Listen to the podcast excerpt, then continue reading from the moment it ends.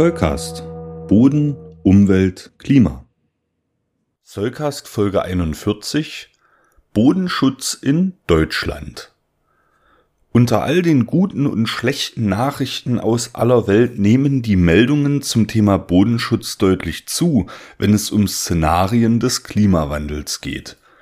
Bodenschutz, der Schutz von Böden, gerät immer mehr in den Fokus der medialen Aufmerksamkeit und das ist natürlich aus unserer Sicht auch dringend nötig. Aber was ist eigentlich Bodenschutz und wie funktioniert er beispielsweise in der Bundesrepublik Deutschland? Diesen Fragen möchte ich mich in dieser Folge des Soulcast widmen und freue mich, dass ihr wieder mit dabei seid. Beginnen wir aber wie immer einmal ganz grundlegend. Warum sollte man eigentlich Böden schützen? Es gibt unzählige Gründe. Viele davon haben wir auch schon in diesem Podcast angesprochen. Ein formal rechtlicher Grund dafür ist aber die Tatsache, dass der Boden in der Bundesrepublik Deutschland ein sogenanntes Schutzgut ist. Schutzgüter kommen immer dann in den Fokus des menschlichen Handelns, wenn durch Baumaßnahmen erhebliche Umweltauswirkungen zu erwarten sind. In solchen Fällen muss vor dem Beginn der entsprechenden Maßnahme eine sogenannte Umweltverträglichkeitsprüfung durchgeführt werden, die die Auswirkungen der Baumaßnahme auf jedes einzelne Schutzgut abwägt. Beim Begriff des Schutzgutes handelt es sich also um einen Rechtsbegriff.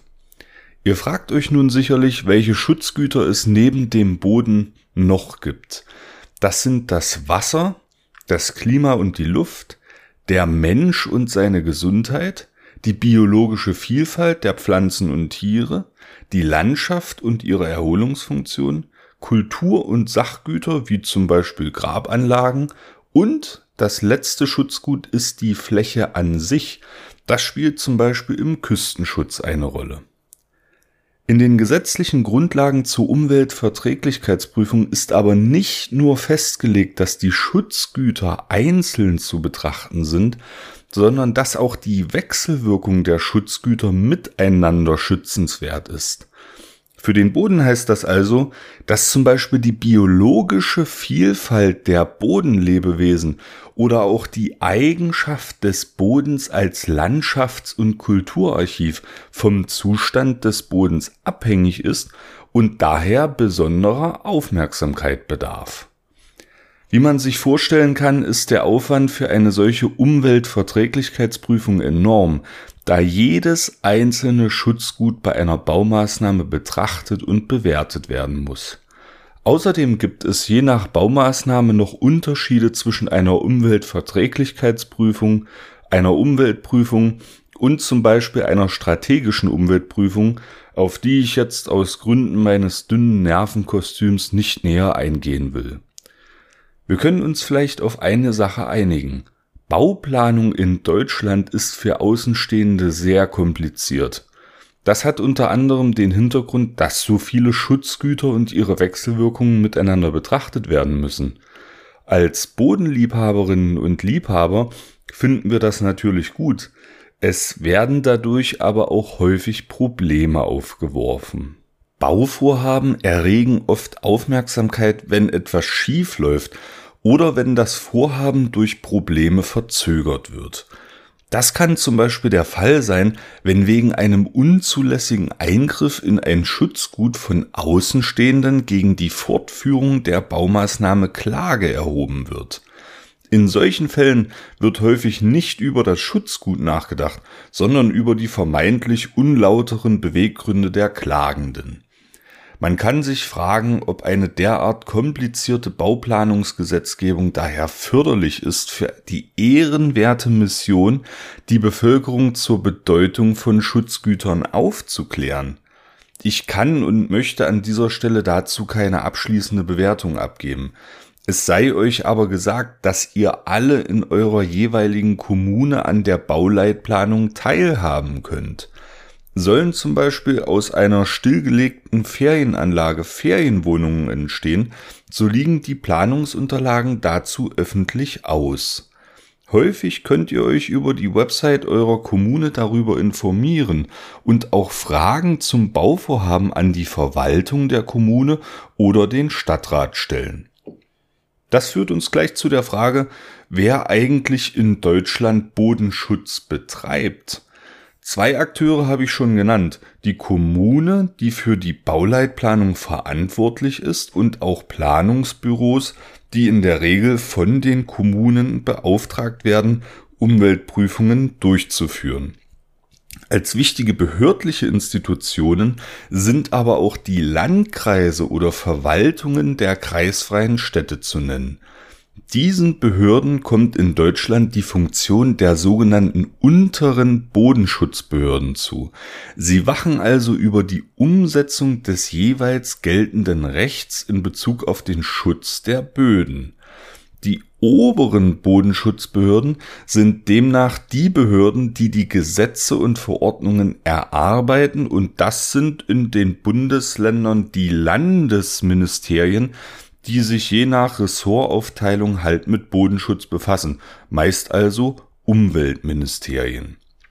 Forstverwaltungen, Naturschutzverwaltungen, Wasserwirtschaftsverwaltungen, Entsorgungsunternehmen, Landwirtschaftsverbände und viele weitere große Akteure müssen auch genannt werden, wenn es um Bodenschutz geht.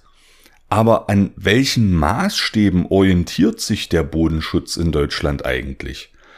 Zu nennen sind hier zwei wesentliche Rechtsgrundlagen. Das Bundesbodenschutzgesetz und die Bundesbodenschutzverordnung. Das Bundesbodenschutzgesetz ist allgemein gesprochen die Grundlage jedweden Bodenschutzes in Deutschland. Seine Inhalte im Detail durchzusprechen, würde die Grenzen dieser Folge völlig sprengen. Lasst uns aber sagen, dass dieses Gesetz die wesentlichen Begriffsdefinitionen, die Grundsätze des Bodenschutzes und die Pflichten zum Bodenschutz umreißt. Nachgeordnetes Regelwerk, also zum Beispiel die Bodenschutzgesetze einzelner Bundesländer, orientieren sich an diesem Rahmen und schmücken ihn mit Details aus. Deutlich anwendungsorientierter ließ sich dagegen die Bundesbodenschutz- und Altlastenverordnung, kurz Bundesbodenschutzverordnung. Sie legt den Fokus inhaltlich voll und ganz auf schädliche Bodenveränderungen und beschreibt einerseits, wann und wie schädliche Bodenveränderungen saniert werden müssen und andererseits, wie vorsorgend gegen schädliche Bodenveränderungen vorgegangen werden kann. Durch das gesetzliche Regelwerk sind in Deutschland Grenzwerte, also sogenannte Vorsorge, Prüf- und Maßnahmenwerte für sehr viele Stoffgruppen festgelegt, bei deren Überschreitung konkrete Maßnahmen zur Sanierung durchzuführen sind, zum Beispiel im Falle von Schwermetallen oder organischen Schadstoffen wie polyzyklischen aromatischen Kohlenwasserstoffen, kurz PAK. Fassen wir an dieser Stelle einmal zusammen. In der Bundesrepublik Deutschland ist der Bodenschutz eine Querschnittsaufgabe, denn er ist nicht auf einzelne Akteure oder Hierarchieebenen beschränkt. Das Bundesbodenschutzgesetz, die Bodenschutzgesetze und Verordnungen der Länder und die Bundesbodenschutzverordnung sind wichtige Rechtsrahmen für den Bodenschutz, die klare Ziele und Maßnahmen vorgeben. Dennoch ist der Streit über die Verbesserung von Regelwerk gut und richtig. Und das führt mich zu einer weiteren Akteursgruppe des Bodenschutzes, die ich bisher in meiner Aufzählung unterschlagen habe. Jeden und jede einzelne von uns. Durch unser Handeln können wir zum Beispiel im heimischen Garten, in unserem Stadtviertel oder in unserer Kommune dafür sorgen, dass aktiv Bodenschutz betrieben wird. Dazu ist es nötig, dass eine breite Öffentlichkeit mehr Wissen über Böden erhält und den Boden als begrenzte Ressource zu schätzen weiß. Dieser Podcast leistet dazu hoffentlich einen kleinen Beitrag. Bis ihr euren Beitrag geleistet und das Bundesbodenschutzgesetz durchgelesen habt, ist ganz sicher wieder eine neue Folge des Soulcast produziert und veröffentlicht worden. Bis dahin wünsche ich euch eine schöne Zeit. Der Soulcast ist für euch kostenlos und das soll auch so bleiben. Ihr könnt uns dabei helfen. Zum Beispiel durch eine kleine Überweisung auf das Geschäftskonto oder via PayPal. Wie das genau funktioniert, seht ihr auf solcast.de unter dem Punkt Unterstützen. Das Geld wird für die digitale Infrastruktur verwendet und darüber hinaus in Technik investiert. Vielen Dank für eure Unterstützung.